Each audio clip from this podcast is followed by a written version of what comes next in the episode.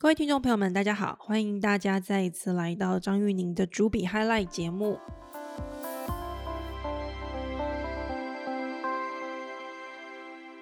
今天我想要跟大家分享的是，过去这两周以来，在全球的媒体行业很热门的一个新闻题目，就是迪士尼的老板 Bob Iger 艾格，他在呃延续了好多年的退休申请之后。今年他的退休终于成真了。二月底，他宣布即将退休，退下迪士尼执行长的任务，转任执行董事。为什么艾格他的退休这件事情会在媒体业或甚至全球的金融市场跟股票市场里面受到呃瞩目呢？先有一个数字让大家有个感觉哦，在艾格他一宣布退休之后呢，迪士尼的股价在一天之内立刻暴跌了百分之四。这是非常大的一个数字，因为迪士尼在过去这几年非常大的一个成功，这样百分之四的暴跌，其实对于整个公司的股价跟市值造成的影响是非常巨大的。那我相信大家一定会非常好奇，为什么艾格的退休对于整个市场来说会是一个震撼弹？我先跟大家谈一谈艾格这个人，他今年六十九岁，过去这五年之间，他已经四次跟迪士尼的董事会提出离职的申请。因为他非常想要退休，但是董事会每一次都未留他，他也的确被成功的未留了。在这样每一次的离职申请跟未留的次数频繁之下呢，他也成为全球年薪最高的执行长之一。他的年薪是六千万美元，换算成台币是十八亿台币，也就是说每一年他的年收入是十八亿台币的数字。这样的数字听起来应该会让人非常的惊讶。如果我们看迪士尼整个公司的员工的薪资水准来做比较的话，他的薪资年薪六千万美元，是迪士尼的所有员工里面的薪资中位数的一千四百倍。也就是说，艾格他的年薪在整个迪士尼来看也是非常不成比例的高。那为什么迪士尼董事会会愿意用这么高的不成比例的年薪来未留艾格，希望艾格能够留在迪士尼呢？我们从艾格的经营成绩来看，就可以知道，事实上，在他十五年在迪士尼经营的这段期间，的确为这家公司创造了前所未有的历史以及惊人的经营的成绩。有几个数字，我在这边分享给大家，你大概就会知道为什么迪士尼董事会会不愿意让艾格离开。艾格是在二零零五年的时候，呃，接任迪士尼的执行长，在二零一九年离开。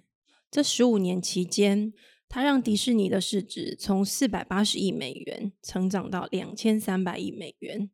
大约是四点八倍，将近五倍的成长。如果我们单纯从利润来看，迪士尼在二零零五年的时候，它的盈利是二十五亿美元。到了二零一九年，也就是埃格他在担任执行长的第十五年的时候，迪士尼的利润已经成长到一百零四亿美元，总共成长了三倍。很少有执行长能够让一个面临巨大的产业转型挑战的企业，在这么短的时间之内，不止从市场的巨大威胁当中转型，而且还创造了这么高的利润。艾格他的年薪之所以会这么高，就是因为他的这些成绩。经济学人在上一周出了一篇文章，来分析艾格所做的对的事情，其中有三个大项目是非常值得大家参考的。第一个，艾格在过去这十五年间，他做了一个大部分媒体老板并不认为那么重要的事情，他仍然相信内容为王。过去这十五年来，因为网络串流以及网络技术的兴起，对于整个媒体行业来说，大家开始怀疑内容是否真的那么重要。有一段时间，甚至有些专家认为发行的强度会远比内容的品质来得更重要。但艾格并不这么认为。在他接任迪士尼的第一年，他就先做了一件事情，他花了七十四亿美元买下皮克斯。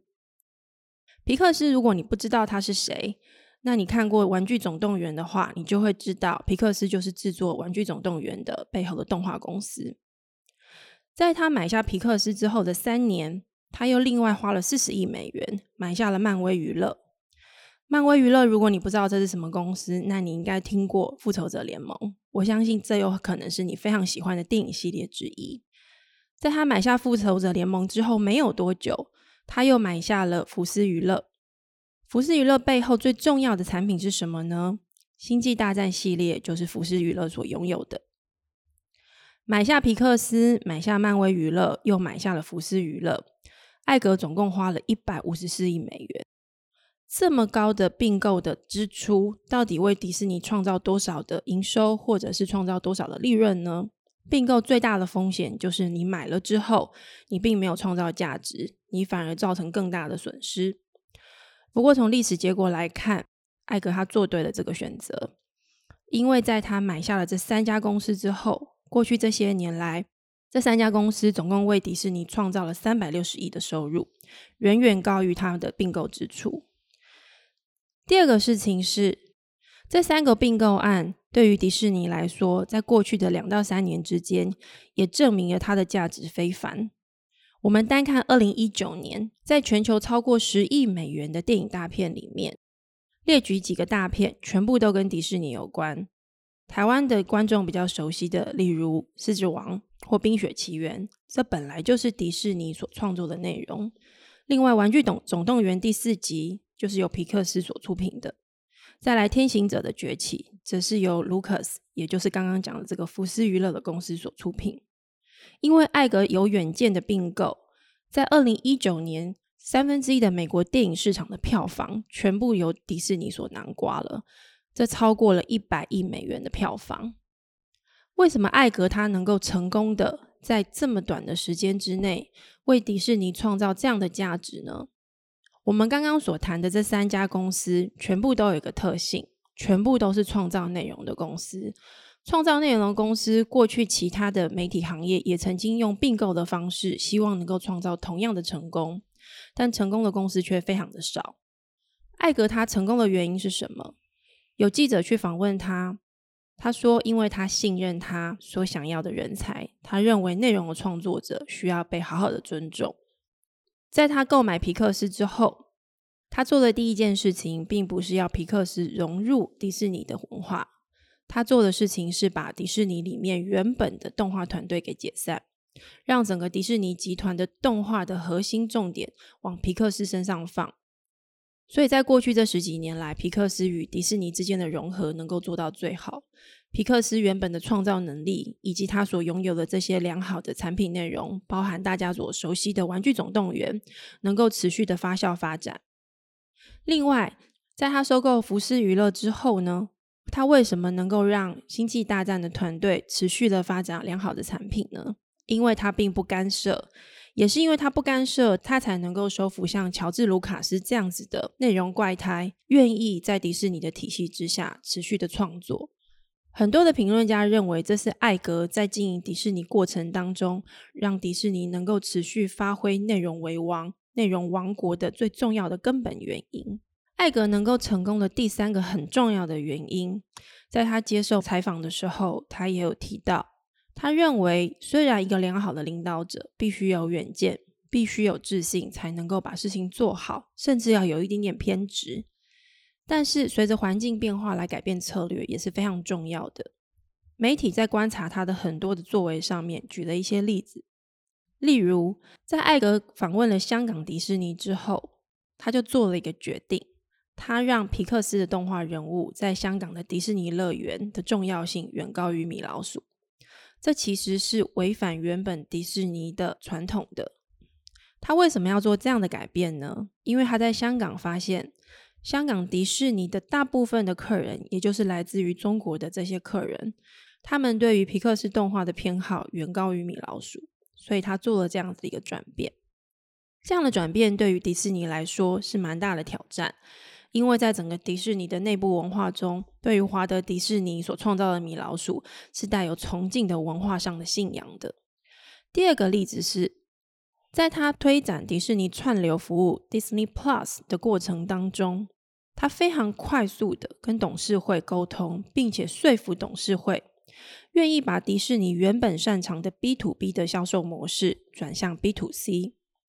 原本迪士尼它的授权模式跟它的营收来源是透过跟频道做授权，或者是在电影院里面发行这些电影的方式来获得利润。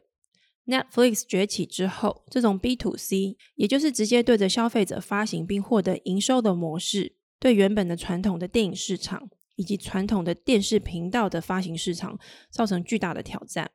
艾格在接手迪士尼之后，很快的。就认为迪士尼必须要向这样子的新的趋势靠拢。他用他的方式跟董事会讨论，并且透过他快速的收购以及快速的改变迪士尼的营运模式的方式，来达到这样的效果。但这样的转变对迪士尼来说，事实上承受了很大的风险。例如，原本迪士尼旗下的 ESPN 就因为这样子的一个转变受到很大的影响。不过，在承受了这样的风险之后，证明迪士尼。有机会能够在这样的传统挑战之下存活下来，在 Disney Plus 推出的短短一年之内，他们就获得两千八百万的订户，对 Netflix 造成极大的威胁与挑战。艾格的离职对于艾格的继任者来说，绝对是非常巨大的挑战。他的继任者 Chapek 查佩克在接任这个职位之前，他在迪士尼扮演的角色是经营迪士尼乐园。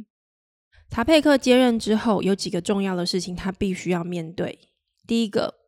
艾格在二零一八年、一九年这段期间完成的收购案——二十世纪福斯收购的成本高达七百一十亿美元。市场评论家认为，这有可能是艾格最有问题的一个收购。查佩克接任之后，必须要处理二十世纪福斯跟迪士尼之间融合的问题。接下来，在艾格辞职之后，迪士尼的股价暴跌了百分之四。这也表示市场对于接任者查佩克的能力其实是抱有质疑的态度的。那么接下来会怎么发展呢？事实上，艾格虽然已经辞职了，但是他跟董事会之间的协议是，他将转任执行董事，持续在迪士尼的团队之内工作，一直到二零二一年。接下来一年的时间，他最重要的责任。是专注于迪士尼持续的创新发展，而日常的营运就交给查佩克来做。但到了二零二一年，迪士尼势必必须解决查佩克或者是其他的组合型的继任者团队的形成的问题。迪士尼的下一步要怎么走？事实上也反映着整个媒体行业或者是内容行业的下一步应该要怎么样在串流行业兴起的过程当中找到最适合自己的位置。今天就跟大家分享到这边。谢谢大家收听。